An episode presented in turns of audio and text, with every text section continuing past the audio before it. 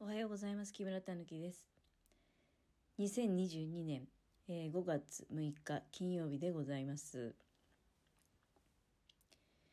連休ももうね終わったということで今日から普段の、まあ、日常生活に戻っていらっしゃる方もたくさんおいでなのではと思われますが、えー、非常にこう連休中からね良いお天気が続いておりましてなんかこう、まあ、日常生活に戻るにしてもいいお天気の中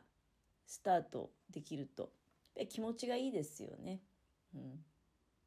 いや全国的にこういう同じお天気なのかどうかちょっとわからないですけど少なくとも新潟市に関しましては今日もあ雲がないっていうような感じの青空が広がっているお天気でございます。本当にね、気温がね、なんか暑からず寒からずっていう感じで、まあ、やっぱり5月あたりっていうのは、1年の中で最高にいい季節ですよね。うん。遊ぶにしろ、またね、仕事するにしろ、やっぱり気持ちいいですよね。うん。永久にこんなお天気が続けばいいがなっていうことをね毎年思ってるような気がする。だけど現実はまああそう甘くはありませんでね、まあ、日本っていうのは四季がはっきりしているということがその日本以外の方からするとね非常にこう評価されるようなことのようでございますけれども夏がもうすぐそこまで来てますのでね、まあ、その前に梅雨シーズンっていうのがあってでもこの頃はあれですよね。梅雨シーズンっていうのがこうあまり感じられないうちに夏が来ちゃってるっていうようなあ印象が強いように思いますね、うん、今年はどうなるんでしょうか。また夏暑くなるのかな。ねあんまり暑くならないでほしいなっていうふうに、えー、思ったりもしますけれども。でね今私こんなもう本当暑からず寒からずの最高の陽気ですので作業部屋でねお茶を飲んでるんですよ。うん、で手元にはいつもねあのかご編みする時に参考にしている本が、まあ、今手元に2冊出てまして多分ね全部で何冊ぐらいあるのかな、うん、1 2 3、4、5冊か。全部で5冊あるんだけど、で、そのうちの2冊をね、今、手元に、えー、出していて、そうね、一番最初に買った本が、えー、朝日新聞出版というところから出されております、荒関真由美さんのエコクラフトで編む暮らしのかごとバッグっていう本なんですが、これがそうだね。一番もうあのほぼほぼ全部作ってるしでその中でもねやっぱり実際本当にこの暮らしの役に立つカゴなんていうのはだいぶ編んでるよね。その同じ作品を何回もね一番多いやつだと多分だけどねまあそれでも家で使う分を編んでるっていう状況ですのでね、うん、でもねこうやって今パッと見るとレース風飾りのパンカゴとか、えー、模様編みの収納カゴそれから透かし模様のマルチバスケットこの辺はもう全然5個以上編んでますね。うん、で、まあ、当然あの回数を重ねるほどに上達はします。ただ私ねでつい本当一昨日まであのそのさっき言った中でねえっとねあ模様編みの収納かごっていうこのかごを2つ同時進行であの編んでたんですね。多分ね模様編みの収納かごはうんそれが多分6個目とか7個目っていうような状況だと思います。だからかなりま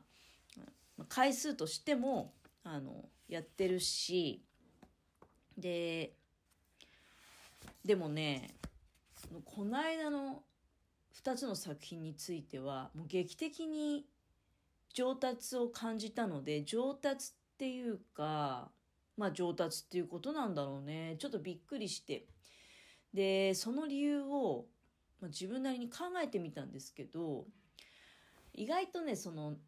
何回もやってるから上達しているっていうことともちょっと違うんだなっていうことを感じましたね。っていうのはねあのじゃあどうどうして上達したのかっていうと私ねこの多分今年に入ってからぐらいなのかな結構だからこの短い期間のことですよ。えー、劇的にねなんかこう心境の変化が生まれたっていうようなことがあったんですね。後々考えたら。で、だからそれが結果的に、この、まあ、クラフトバンドで作るかご編みが劇的に上達したということにつながってるんじゃないかなと思いました。どういうことかっていうと、私ね、今まで普通に働いていた頃は、それも本当に一生懸命お仕事させていただいていた頃はね、いや、今の私の状況っていうのも、こうやって家に存在していることも、なんとかな、仕事といえば仕事的なことなんですよ。だからね、仕事っていう表現がもう違うんだな。だから私の中では。多分、明日とか明後日、その、お仕事行かせていただきます。あ世の中的にはその、私が明日とか明後日行ってね、あの、時給で、えー、お仕事をさせていただく。まあ、仕事ですよ、本当に。仕事。なんだけど、自分の中ではそれをね、なんか仕事とは呼ばない感情っていうのが芽生えてきましたね。だから明日とか明後日やることも生活だし、今、こうやって存在してること家の中でね。で、もう今日朝6時から起きて、まあ、当然洗濯したり、掃除したりっていう。これも、あの、仕事っていうか、だから生活。家の中でそういうことをやるっていうのは仕事ではありますよ。洗濯とか掃除ね。だけどそれも仕事じゃなくて生活。で、なんかね、そういうふうに捉えた時に、私にはとってはですよ。うん、他の方はまあどう思うかわかんないけど、こいつ何言ってんだって思うかもしれないけど、私の中でそういう全てがなんか生活っていうふうになった時に、あの、なんかね、そのお金のためっていう言葉があのなんか消えた感じがしますね。で今までっていうのはそのフルに外で働いてた頃っていうのはなんかお金のため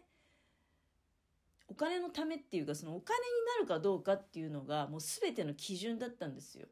うん、でそうなってくるとなんかそのお金にならないことで夢中になったりとか向きになってる人を見てあのなんか不思議に思ってしまうんですよ。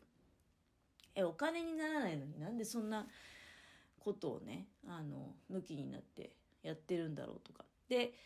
自分の趣味もねあのまあ私そのかご編みとか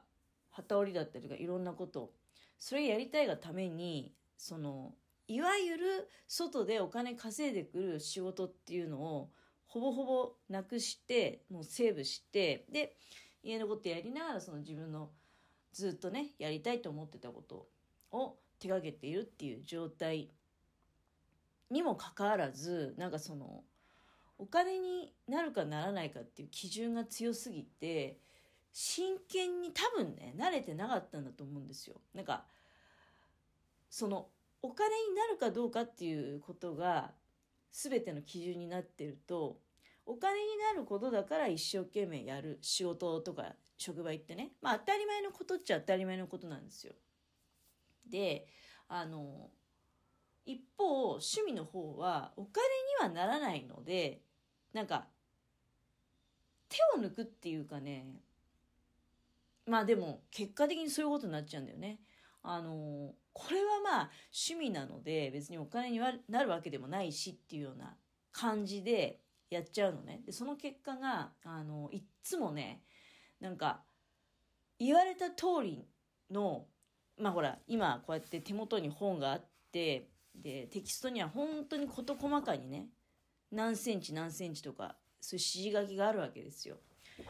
もうね、ことごとくその通りに言ってないのね。うん、あの、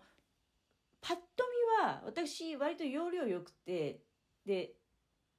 手が早い方なので、あの、パッと見はね、なんか綺麗にできてるんですよ。で、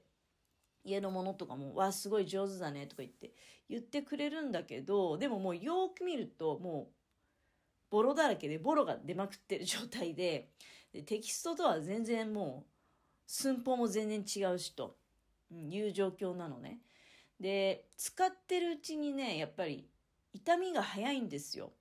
不正確だから。うん。で、これって、まあ、結局そういうことなんだよなと思いながらずっとその自分で気づかなかったのね。うん。で、この間、その2つ同時進行で模様編みの収納かごっていうのを作ってて、で、そ、れがすごくパシッと決まってテキスト通りに、ほぼテキスト通りになったの。で、その時の自分の気持ちっていうのを振り返ってみると、あの、お金になるかどうかっていう基準っていうのは、もうほぼ1%以下になってましたね。うん、ですごくねなんか真剣に取り組めるようになったんですよ。でこっからねなんか私もしかしたらこの趣味生活本格的にスタートするかもしれない。もうなんだかんだ言って、かご編みももう3年近くやってんだけどね。